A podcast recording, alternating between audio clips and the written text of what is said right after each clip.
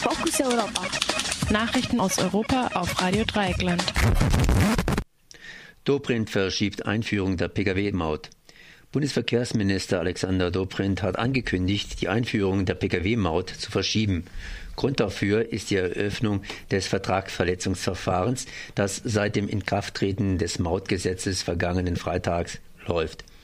Damit könnten die EU die geplante Maut zu Fall bringen, wenn sie gegen europäisches Recht verstößt.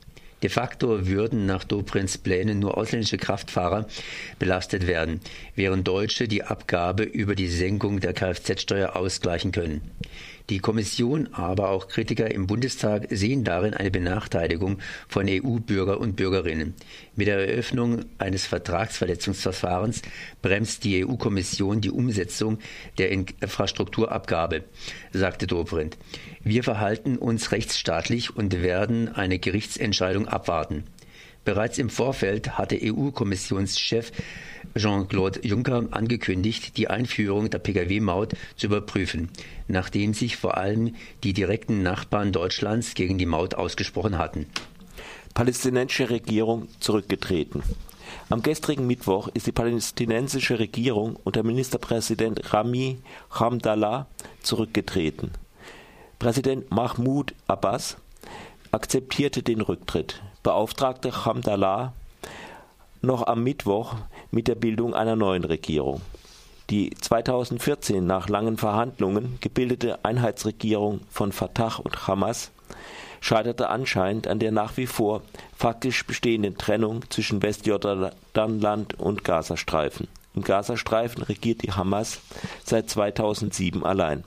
Hamas-Sprecher Sami Abu Suchi wies jede einseitige Regierungsumbildung zurück, die nicht im, in, mit der Zustimmung aller Parteien geschieht, erklärte aber auch die Bereitschaft der Hamas, an einer neuen Regierung mitzuwirken. NATO-Manöver im Baltikum. Im Rahmen ihres Baltrops genannten zweiwöchigen Manövers der NATO gestern äh, hat die NATO gestern eine Landung an der polnischen Küste bei Ustaka geprobt. Daran waren nach Angaben der britischen Zeitung The Guardian 49 Schiffe aus 17 Ländern und 5900 Personen beteiligt. Die russische Exklave Kaliningrad liegt nur 160 Kilometer östlich vom Landungsplatz und ist für Russland eine strategisch extrem wichtige Stadt, da von ihre aus die Ostseezugang zu den drei baltischen Staaten Estland, Lettland und Litauen abgeregelt werden kann. Auf die Frage, ob es provokant sei, die NATO-Übung so nahe an russischem Territorium abzuhalten, sagte der anwesende Verteidigungsminister Großbritanniens Michael Fallon, nicht die NATO bedrohe Russland, hier gehe es um Russland, das versucht, die östlichen und nördlichen Mitglieder der NATO durch Überflüge, U-Boot-Aktivitäten und Ankündigungen neuer Raketen einzuschüchtern. Die NATO bedroht niemanden. In den Tagen zuvor hatte der russische Präsident Wladimir Putin angekündigt, das russische Waffenarsenal erneut erneuern zu wollen, während Kampfflugzeuge der russischen Armee wiederholt über die NATO-Schiffe hinweggeflogen sind.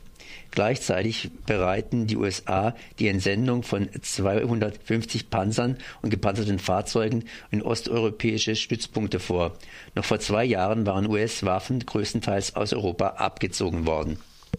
Treffen der EU-Finanzministerinnen zu Griechenland-Verhandlungen. Am heutigen Donnerstag treffen sich die EU-Finanzministerinnen, um in der Griechenland-Krise zu beraten, dämpfen aber gleich zu Beginn die Hoffnungen auf eine schnelle Einigung. So sagte der Eurogruppenchef und niederländische Finanzminister Jérôme äh, Dijsselbloem, die Chance, dass wir uns mit Griechenland am Donnerstag einigen, ist sehr klein. Zuvor hatten die Finanzministerinnen Deutschlands, Belgiens, Litauens und Sloweniens gegenüber Athen auf die im Rahmen der sogenannten Hilfsprogramme vereinbarten Verpflichtungen gepocht. Diese seien die notwendige Grundlage für entsprechende Gegenleistungen, so der deutsche Finanzminister Wolfgang Schäuble, CDU. Am äh,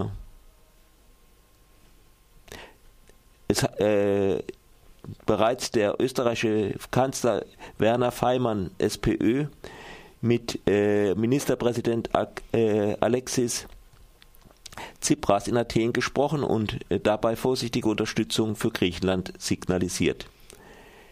Sorry, in dem fehlte wohl irgendwo ein Wort in diesem Satz. Was Athen brauche, so Feimann, seien keine weitere Kürzungen, sondern mehr Investitionen. Die jetzt verlangten Kürzungen ergeben keinen Sinn und treffen nur die sozial Schwachen. Stattdessen bedürfe es einer Einigung mit Griechenland, äh, Budget und Arbeitsmarkt nicht ohne weiteres belaste. Wenn die nächste Tranche der Gelder wegen einer fehlenden Einigung Ende Juni nicht ausgezahlt wird, steht Griechenland vor dem Staatsbankrott. Das waren die Fokus Europa Nachrichten vom Donnerstag, den 18. Juni 2015.